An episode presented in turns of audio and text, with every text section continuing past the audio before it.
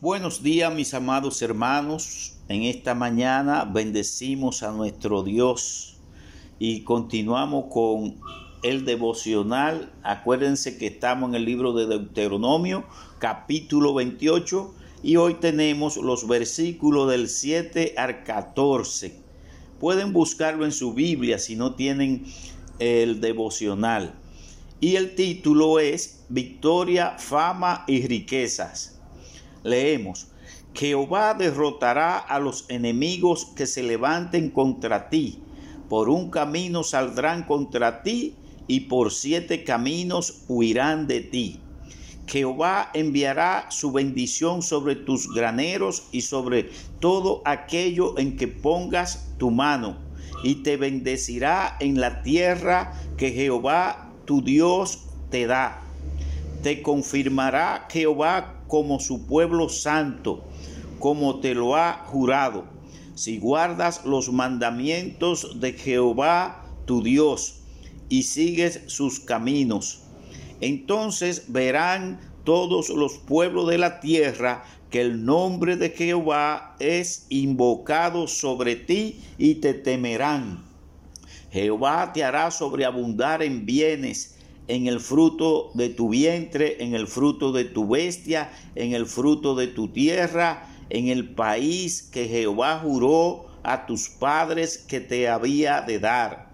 Te abrirá Jehová su buen tesoro, el cielo, para enviar la lluvia a tu tierra en su tiempo y para bendecir toda la obra de tus manos.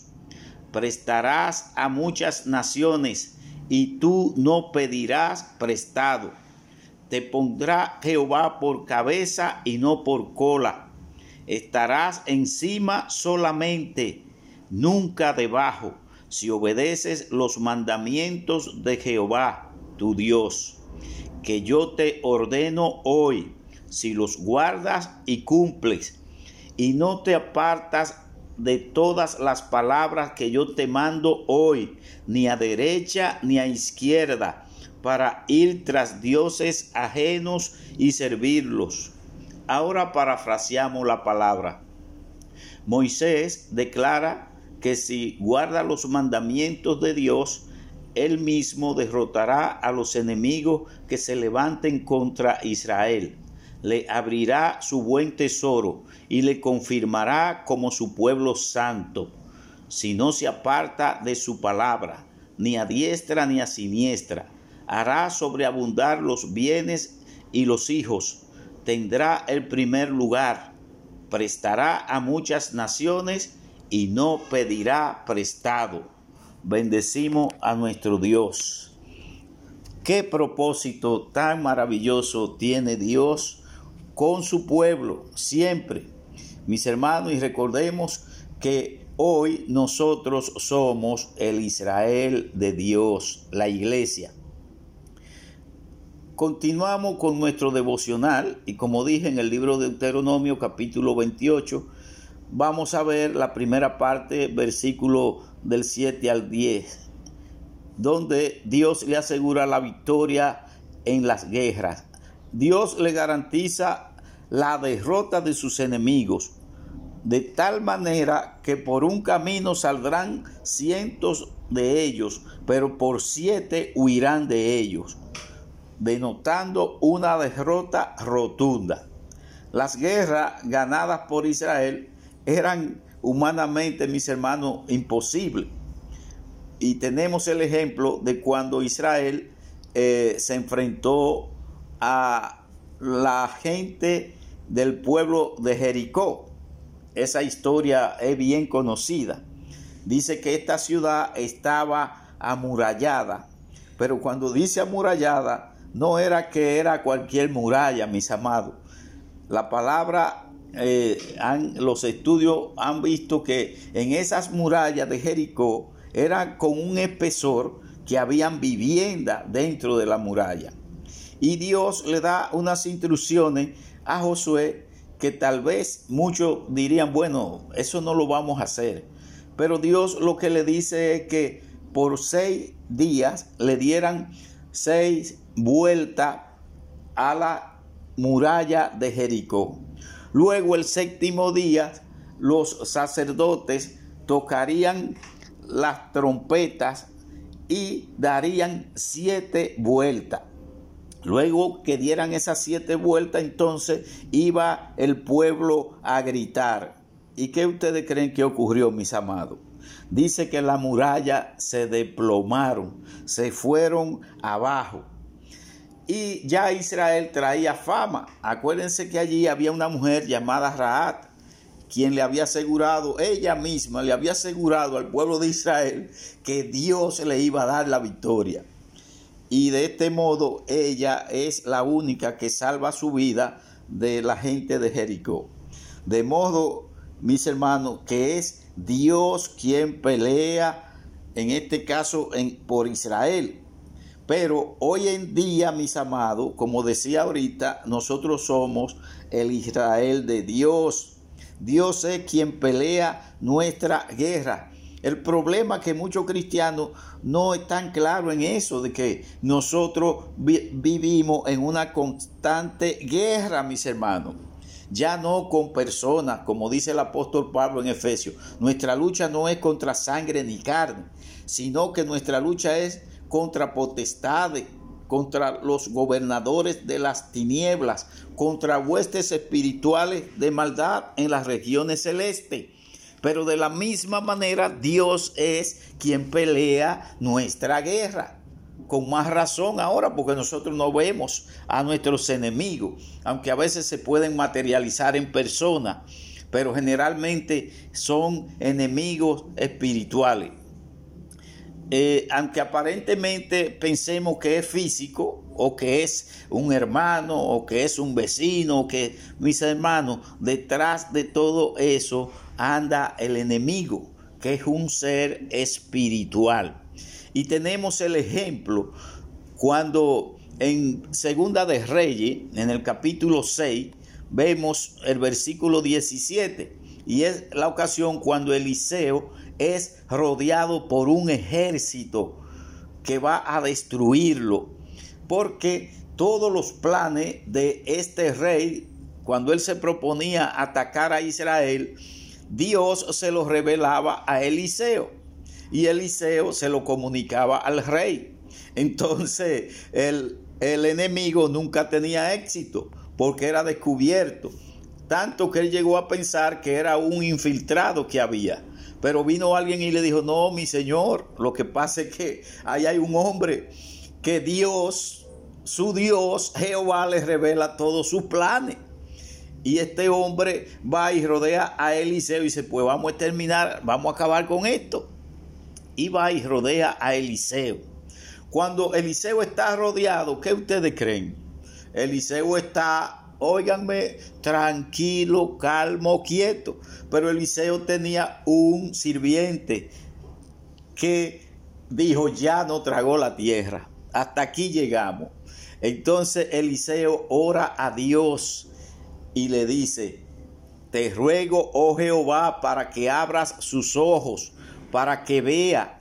Entonces Jehová abrió los ojos del criado y miró y he aquí que el monte estaba lleno de gente de a caballo y de carros de fuego alrededor de Eliseo. Es decir, el siervo de Eliseo, que se llamaba Jesse, no estaba viendo lo que Eliseo estaba viendo. Hasta que Eliseo le dice, más son los que están con nosotros que los que están con ellos. Y no sigo la historia porque el tiempo no daría. Pero para que ustedes vean que Dios es quien vela. ¿Pudieron ellos eliminar a Eliseo? No, todo lo contrario, Eliseo hasta comida le dio. Luego, la segunda parte, mis hermanos, es que Dios le promete riqueza. Eso lo tenemos en los versículos 11 y 12. Esas riquezas son, primero, Dios le iba a dar hijos y número. En ese tiempo tener muchos hijos era extraordinario, era como si fuera una riqueza. Dios iba a aumentar su ganado también. Dios iba a prosperar su agricultura. Y le dice, te abrirá su buen tesoro, el cielo, para enviar la lluvia a su tiempo y bendecir toda obra de tus manos. Tendrá abundancia tal que les sobrará para prestar a otras naciones y tú no tendrás necesidad de tomar prestado. También Dios le había hecho la promesa de que lo iba a poner por cabeza y no por cola. Es decir, no iban a estar sirviéndole a otras naciones, sino todo lo contrario, que ellos estarían al frente como principales. Hermano, Dios bendice materialmente al hombre, pues de Dios son las riquezas. Es decir, todas las cosas pertenecen a Dios. También tenemos ese ejemplo. Lo encontramos con Abraham, Lot, Job, Salomón, a quienes Dios bendijo con riquezas innumerables. Es decir, Dios siempre ha provisto. Y el deseo de Dios es que el ser humano no tenga ninguna necesidad. Ahora, el problema no son las riquezas, mis amados. El problema es la codicia del ser humano. Acuérdense, nosotros estamos en un reino caído. Y lo que Dios quiere es que nosotros aprendamos, que podamos distinguir, ah, sí, esto sí, esto no, esto sí, esto no. Tenemos la declaración en Timoteo, primera de Timoteo 6, 9, donde la palabra nos dice, porque los que quieren enriquecerse caen en tentación y en lazo, y en muchas codicias necias y engañosas, que hunden a los hombres en destrucción y perdición pero quiero enfatizar, mis amados, diciendo que esta riqueza Dios nos las da para disfrutarlas y para compartirlas con los demás. Y también que estas son temporales, son mientras estamos aquí en la tierra. Podríamos decir 30, 40, 50 o 70 años, no importa lo que sea pero Jesús le llamó el engaño de la riqueza. ¿Por qué? Porque Dios tiene riqueza, mis hermanos, que son del cielo. Y a eso fue que él vino. Dice que él siendo rico se hizo pobre. Viniendo aquí podía obtener el mundo y era pobre. Porque son no se puede comparar la riqueza del cielo con cosas temporales. Es decir, no se pueden comparar las cosas eternas con las cosas temporales. Esas otras riquezas son las eternas, de aquella de la que Jesús vino a hacernos a nosotros propietario. Es decir, Él vino a darnos a nosotros cosas eternas y a enseñarnos que aquí en la tierra, mis hermanos, todo es banal, todo es temporal. Son riquezas que Él le llamó el engaño de la riqueza Fíjense que él se lo dijo al rico insensato. Él le dijo, ¿de qué le vale al hombre ganar todo el mundo y perder su alma? ¿De qué le gane al hombre hacerse dueño de todo en el mundo, pero pierde su alma, que es eterna, que es lo más valioso? Es decir, que lo más valioso que tiene el ser humano es su alma, y fue lo que el Señor vino a salvar. La tercera cosa que el Señor le prometió fue que la fama del pueblo de Israel iba a difundirse por todo el mundo, por toda la tierra. Eso lo vemos en el versículo 10. Entonces verán todos los pueblos de la tierra que el nombre de Jehová está sobre ti y te temerán. De tal manera, mis hermanos, que como le dije, Raad le había hablado a ellos de la fama que se difundía de ellos, que ellos mismos no sabían. Pero también encontramos lo que se, lo que se llamaban los Gabaonitas. Eran un pueblo que estaban cercanos ya y no le dio tiempo a salir corriendo. Porque muchos de esos pueblos le salieron corriendo a Israel y le dejaron la tierra. Ellos no tuvieron ni siquiera que pelear. Pero esto no le dio tiempo a eso y lo que hicieron fue que se disfrazaron se disfrazaron como de que venían, eh, eh, eh, se pusieron ropa andrajosa, se pusieron ropas viejas y le fueron diciendo que ellos eran peregrinos, que ellos eran forasteros por ahí, que ellos no sabían lo que estaba pasando y engañaron a Israel. Pero cuando lo descubrieron, el pueblo de Israel quiso matarlo a los gabaonitas. Ustedes, eso es risible, eso es para uno reírse.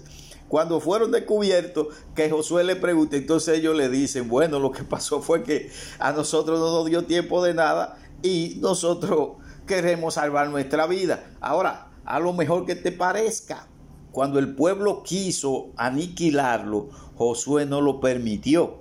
Y lo que hizo fue que lo puso de leñadores, lo puso a servirle al pueblo de Israel, dice la palabra como hasta hoy.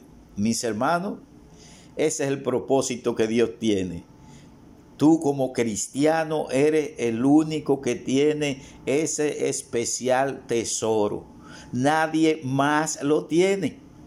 Si lo tiene es otro igual a ti. Y nosotros somos quienes tenemos que compartir ese tesoro que Dios ha puesto en nuestras manos.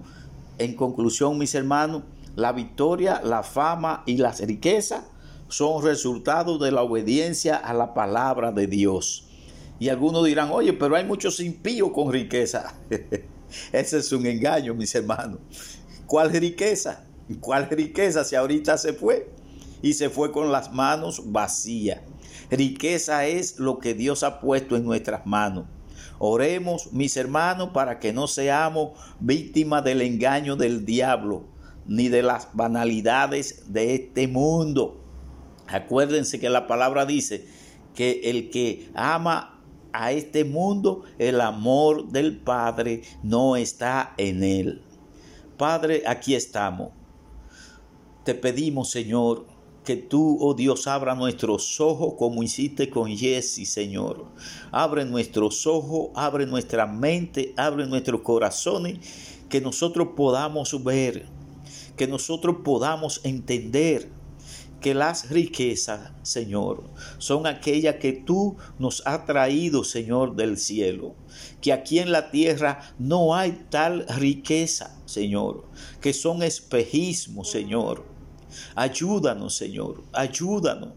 Oh Padre, que cada hermano pueda abrir sus ojos y que no nos apeguemos a banalidades, a cosas temporales, Señor Ayúdanos, Señor.